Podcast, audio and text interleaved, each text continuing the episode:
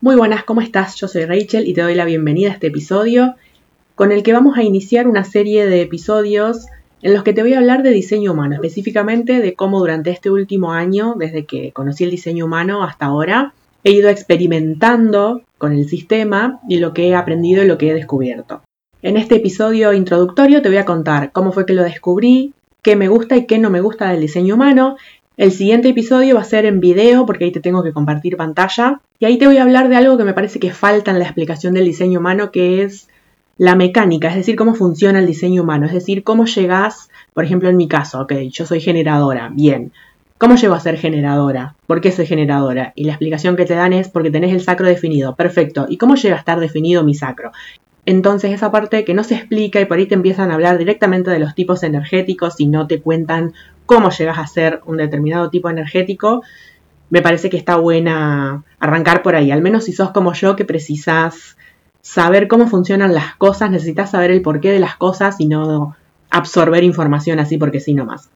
Descubrí el diseño humano el año pasado, en julio del 2021. Alguien lo mencionó en historias de Instagram y comentaba que estaba pudiendo ser más auténtica en su emprendimiento y que podía atraer la audiencia que estaba buscando gracias al diseño humano, entonces eso me interesó. Me puse a curiosear, bajé mi carta de diseño humano, no entendí absolutamente nada de eso de autoridad, estrategia, perfil. Entonces por un par de días lo dejé ahí guardado medio con frustración, hasta que se me ocurrió que seguramente alguien había pasado por la misma situación que yo y después había hecho algún video de YouTube explicando cómo funcionaba el diseño humano y así fue. A partir de ahí empecé a mirar cuánto video de YouTube encontraba, a escuchar cuánto podcast de diseño humano encontraba, me compré un par de libros, obviamente empecé a observar y experimentar con mi propio diseño, a compararlo con la astrología, que es un poco el palo del que yo vengo, hace 10 años que estoy interesándome en la astrología, primero fueron 7 años como autodidacta y los 3 años siguientes estudié en una escuela, y la verdad que este sistema me fascina, así que vamos a lo que me gusta del diseño humano y después te voy a contar lo que no me gusta. Lo que me gusta es su especificidad. A ver, en la astrología tenemos 10 planetas, o sea, el Sol y la Luna son planetas, por más que astronómicamente sean un satélite y una estrella, pero tenés 10 planetas y 12 signos, y de ahí tenés un montón de combinaciones posibles. Entonces llega a ser bastante específica la astrología. Si bien me parece que la astrología va más para el lado de lo emocional y de lo psicológico de la persona. Por ahí el diseño humano me parece que va más a lo mecánico y a cómo funcionamos, así que no descartaría ninguno de los dos sistemas. Pero el diseño humano toma esos 12 signos del zodíaco y en lugar de dividirlo en 12, al, al zodíaco, digamos, al círculo zodiacal, lo divide en 64. Después en el próximo video te voy a explicar por qué.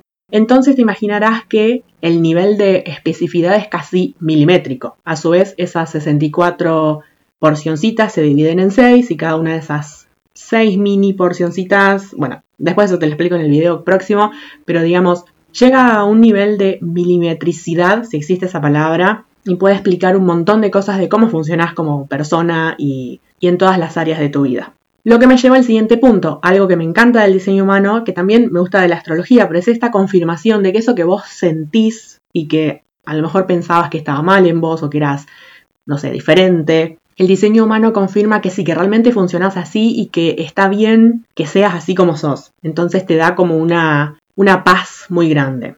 Ahora, ¿qué es lo que no me gusta del diseño humano? Si bien este sistema me encanta y me obsesioné desde que lo descubrí, hay unas cositas que no me gustan. Primero, cuando busques información del tema vas a ver que hay personas que lo explican de manera tradicionalista y hay otras personas que abren un poco más la mente. ¿Qué me refiero con tradicionalistas? Vas a escuchar mucho cuando hablen de un tal Ra, no es el dios egipcio, es un tal Ra Uruhu, que es el que descargó o recibió la información de este sistema en 1987. Entonces hay algunas personas que lo enseñan, no, lo que dijo Ra es palabra santa y no, hay, no se puede mover uno de ahí. En cambio hay otras personas que han probado técnicas distintas, que han dicho, che, a ver si probamos qué pasa con esto. Ah, mira qué interesante lo que pasa con esto si probas así. Entonces obviamente a mí me gustan más las personas que hablan del diseño humano desde el lado este más de, de mente abierta. Por otro lado, hay dos cosas que van medio de la mano. Por un lado me parece que es un sistema muy caro y por otro lado, lo mejor está en inglés. Entonces vamos por parte. ¿Por qué digo que es un sistema muy caro?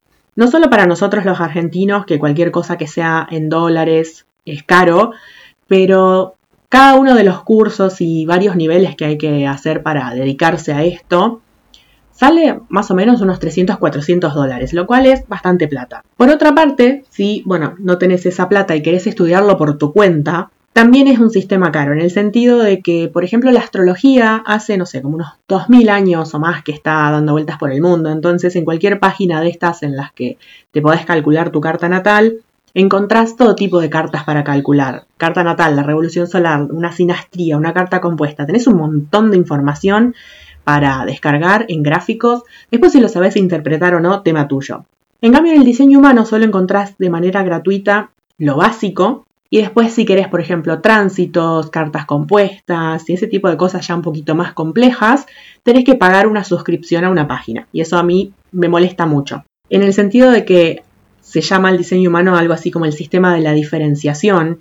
Entonces, si es un sistema que supuestamente habla de cómo podés ser vos mismo y cómo podés vivir de manera más plena, y se habla que es el sistema del futuro. Entonces, ¿por qué para acceder a información básica? No digo acceder a, la interpretación, pero por lo menos para, no sé, tener acceso a los gráficos de mis propias cartas, ¿por qué tengo que pagar? Esto viene de la mano de dos cosas. Por un lado, tengo Júpiter en casa 12, entonces a todo curso y formación y cosa que hago, no con los cursos cortos, sí con las formaciones largas. Por ejemplo, me pasó cuando estudiaba alemán que mi profesor tenía casi 80 entonces su clase era aburridísima, era un embole, y yo pensaba, bueno, esta clase se le puede poner mucha más onda y se puede enseñar mejor.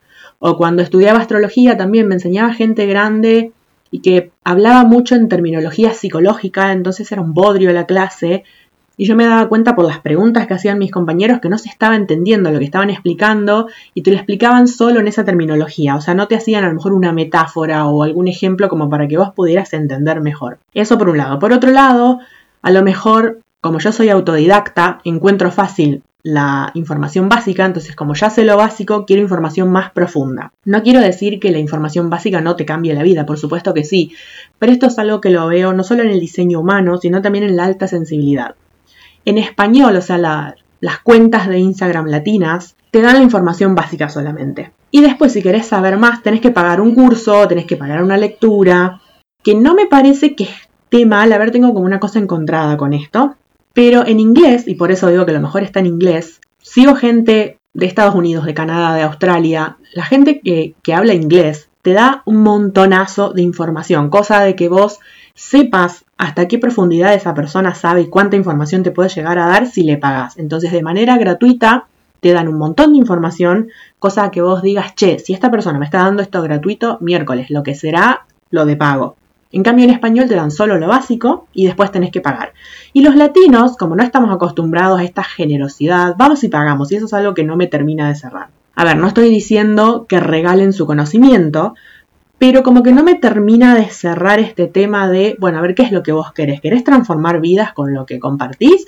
O querés entretener a la gente en Instagram y después, bueno, que te paguen para darles la información realmente valiosa. Entonces eso me molesta un poco. Así que si sabes inglés, busca información en inglés, no te molestes en español porque solamente vas a encontrar lo básico y que todo el mundo repite como loro. Y por último, lo otro que no me gusta del diseño humano es una cosa que, si bien tiene cierto sentido, en realidad no. Por ejemplo, te dicen que el proceso de decondicionamiento lleva 7 años. Tiene sentido, dado que el cuerpo renueva todas sus células cada 7 años. Ahora, es como que te dan a entender de que solamente podés decondicionarte con diseño humano, es decir, del momento que empezás a estudiar o a experimentar con tu diseño, a partir de ahí cuentan los 7 años. Y es como que si, no sé, no importa que antes hayas hecho terapia, astrología, autoobservación, o sea, no importa lo que hiciste antes, es como que eso no cuenta, solo cuenta el diseño humano para descondicionarse.